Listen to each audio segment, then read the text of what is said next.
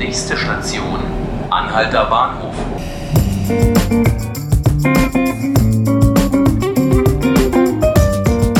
Hallo und herzlich willkommen zu 5 Minuten Berlin, dem Podcast des Tagesspiegel. Mein Name ist Felix Hackenbruch. Er war einer der größten Industriepioniere Berlins, doch lange war er in Vergessenheit geraten. Heute wird Siegfried Hirschmann endlich geehrt. 1895 hatte der jüdische Prokurator in Boxhagen, damals vor den Toren der Stadt, heute in Friedrichshain, seine erste Fabrik gebaut, die Deutschen Kabelwerke. Sie sollten für ein halbes Jahrhundert das Gesicht des Ortsteils prägen. Hirschmann selbst jedoch erlebte diese Zeit nicht mehr. Er wurde 1933 von der Gestapo verhaftet und musste später nach Südamerika fliehen. Seine Geschichte war lange in Vergessenheit geraten. Doch heute um 10 Uhr werden Innensenator Andreas Geisel und der Enkel von Siegfried Hirschmann, der extra aus Südamerika angereist ist, eine Gedenktafel enthüllen. Ein weiterer wichtiger politischer Termin findet im Haus der Bundespressekonferenz statt. Dort stellt die gemeinsame Konferenz Kirche und Entwicklung ihren jährlichen Rüstungsexportbericht vor. 2018 dürfte dies vor allem mit Blick auf das angespannte Verhältnis zu Saudi-Arabien, aber auch Staaten wie der Türkei oder dem Iran spannend sein. Etwas weniger politisch, aber nicht weniger wichtig, geht es hier gleich weiter.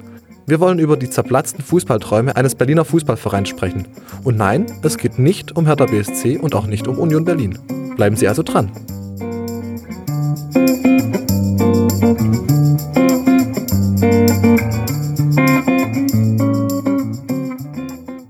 Und bei mir im Studio ist jetzt mein Kollege Sebastian Schlichting aus dem Sportressort. Sebastian, schön, dass du da bist. Hallo Felix. Ich würde jetzt gern über geplatzte Träume von Berliner Fußballvereinen sprechen.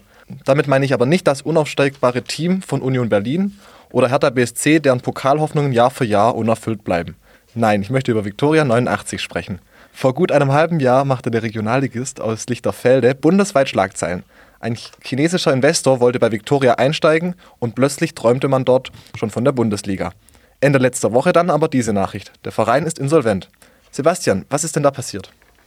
Ja, Felix, wie du gesagt hast, letzten Donnerstag wurde bekannt, dass Victoria 89 Insolvenz angemeldet hat. Das war ein ziemlicher Hammer, muss man sagen. Ähm, wie es jetzt weitergeht, weiß ehrlich gesagt noch keiner so genau. Ähm, höchstwahrscheinlich äh, wird der Verein erstmal mit einem neuen Punkteabzug bestraft, möchte aber die Regionalligasaison weiterspielen. Ja, und äh, alles weitere wird sich zeigen. Die großen Träume, die man dort hatte bei Victoria, wie du eben schon angesprochen hast, meinten einige ja schon, es ginge in die Bundesliga oder es werde ein neues Stadion gebaut oder ähnliches. Die haben sich jetzt natürlich äh, erledigt erledigt und es geht jetzt erstmal nur noch ums Überleben für den Club. Also da ist erstmal nichts mehr mit großen Träumen.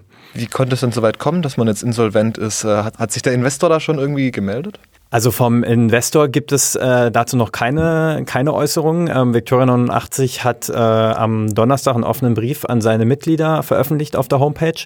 Und dort heißt es, dass dieser Schritt jetzt unausweichlich, unausweichlich war, weil ähm, keine Zahlungen mehr eingegangen sind vom Investor und dass deswegen es so jetzt nicht mehr weitergehen kann und der Schritt in die Insolvenz der einzig logische und der einzige Schritt gewesen sei, den man jetzt noch hatte gehen können, um den Verein noch irgendwie zu retten, sage ich mhm. jetzt mal. Waren die Verantwortlichen dazu naiv? Ja, das ist eine sehr schwierige Frage. Also es gab ja schon damals, als die Geschichte publik wurde, Ende Mai, was ja eine, damals wirklich für sehr viel Aufsehen gesorgt hat, gab es ja schon Stimmen, die sagen, oh, sich da so einem Investor aus China quasi, ich sage jetzt mal in Anführungszeichen, auszuliefern, das könnte aber eine sehr gefährliche Geschichte werden. Ob das jetzt naiv ist oder ob naiv war oder ob da einfach wirklich Versprechungen nicht eingehalten wurden von der anderen Seite, das ist jetzt schwer zu beurteilen, da sich äh, von Victoria bisher auch noch kaum jemand dazu geäußert hat. Also das ist jetzt so nicht zu beurteilen. Aber wie gesagt, es war auf jeden Fall von Anfang an eine sehr riskante Geschichte, auf die man sich da eingelassen hat. Die Geschichte ist ja auch deswegen so relevant, weil Victoria auch ähm, die, die größte Jugendabteilung Deutschlands hat. Wie geht es denn da mit diesen 70 Mannschaften jetzt weiter? Ja, das ist natürlich jetzt ein ganz wichtiges Thema, wie du schon angesprochen hast. Riesige Jugendabteilung, große Erfolge. Der Breitensport spielt da auch eine sehr wichtige Rolle bei Viktoria. Und das soll natürlich so fortgeführt werden. Also es hat der Verein auch im offenen Brief direkt geschrieben, ähm, dass die Jugendabteilung fortgeführt werden soll, dass der Spielbetrieb aufrechterhalten werden soll. Und ja, das ist eins der vorrangigen Ziele, dass nicht eine, eine, Abteilung mit so vielen Mannschaften jetzt einfach stirbt.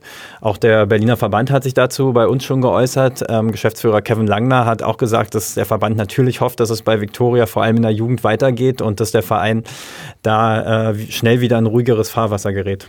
Jetzt ist Viktoria in Berlin ja nicht der erste Fall, wo so ein Einstieg eines Investors scheitert oder eine Fusion nicht klappt. Du hast da mal ein bisschen recherchiert. Was gab es noch für vergleichbare Fälle?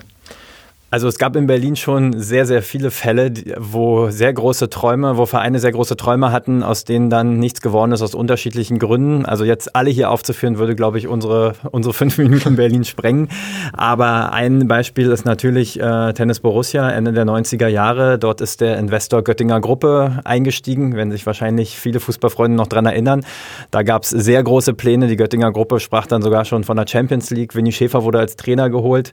Aber nach wenigen Jahren war das ganze Projekt dann schon im Eimer, sage ich mal. Also ähm, da folgte dann der Zwangsabstieg aus der zweiten Liga und über die Jahre ging es dann immer weiter bergab. Die Göttinger Gruppe war schon längst wieder weg und der Verein fand sich dann irgendwann in der Sechstklassigkeit wieder. Jetzt spielt man immerhin wieder in der Oberliga, steht dort auch im, auf dem zweiten Tabellenplatz. Also es geht wieder ein bisschen aufwärts. Ein anderes Beispiel schon aus den 80er Jahren ist Blau-Weiß 90 die damals quasi aus dem Nichts kommen, die eine, ein Verein in Berlin waren, auf Berliner Ebene nicht schlecht, aber halt überregional keine Rolle gespielt haben. Dort fand sich dann ein Geschäftsmann, der viel Geld mitgebracht hat. Da ging es dann auch sehr schnell aufwärts bis in die Bundesliga. Unter anderem spielte dort auch Karl-Heinz Riedle. Mhm. Aber auch das war dann schnell wieder vorbei und das Geld war weg, der Geschäftsmann war weg und 1992 musste Blau-Weiß dann Konkurs anmelden und fiel bis in die Kreisliga C, musste unter einem neuen Namen ganz unten wieder anfangen hat sich jetzt auch wieder hochgearbeitet, spielt VTB auch inzwischen wieder in der Oberliga. Hm. Das nur zwei von vielen Beispielen in Berlin. Also eigentlich sollte man, wenn man das so hört, als Verein ja lieber nicht auf Investoren setzen, aber es gibt ja auch positive Beispiele in Deutschland. Also zum Beispiel investiert äh, SAP-Gründer Dietmar Hopp ja seit langem in Hoffenheim und äh, Red Bull ist in Leipzig auch sehr erfolgreich. Warum klappt das denn in Berlin nicht? Ja, das ist eine gute Frage. Ich glaube, Berlin ist äh, schlecht zu vergleichen mit, mit anderen Standorten. Also du hast jetzt Hoffenheim und Hopp angesprochen. Ähm, in Berlin im Fußball jetzt Platz 1 äh, quasi Hertha BSC fest vergeben. Dahinter kommt der erste FC Union.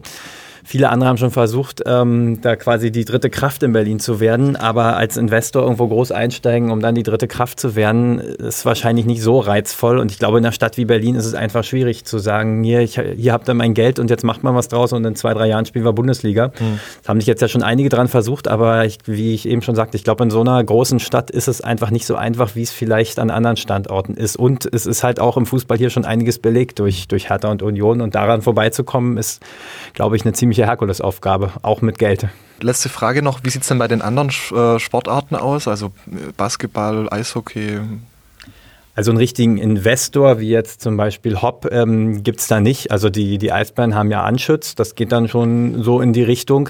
Aber das steht natürlich alles auf anderen Füßen als jetzt zum Beispiel bei Victoria. Also Anschütz, dem gehört unter anderem, gehören die LA Kings in der, in der NHL. Das ist, da steckt viel hinter und das, das kann man mit Victoria nicht vergleichen. Alba hat schon seit Jahrzehnten den Sponsor Alba, wie der Name sagt. Ähm, aber auch das ist jetzt kein, kein richtiger Investor wie, wie zum Beispiel Hop oder ähnliches. Also so ein, sowas gibt es eigentlich in Berlin jetzt so, so stark, wie es in anderen Städten oder Regionen ist, nicht. Hm. Sebastian, vielen Dank, dass du uns von deiner Recherche erzählt hast. Gerne. Und das war es an dieser Stelle auch schon wieder mit 5 Minuten Berlin, dem Podcast des Tagesspiegel. Alle Folgen können Sie wie immer auf unserer Homepage unter www.tagesspiegel.de nachhören oder Sie abonnieren uns direkt bei Spotify oder iTunes. Mein Name war Felix Hackenbruch, vielen Dank fürs Zuhören und bis zum nächsten Mal.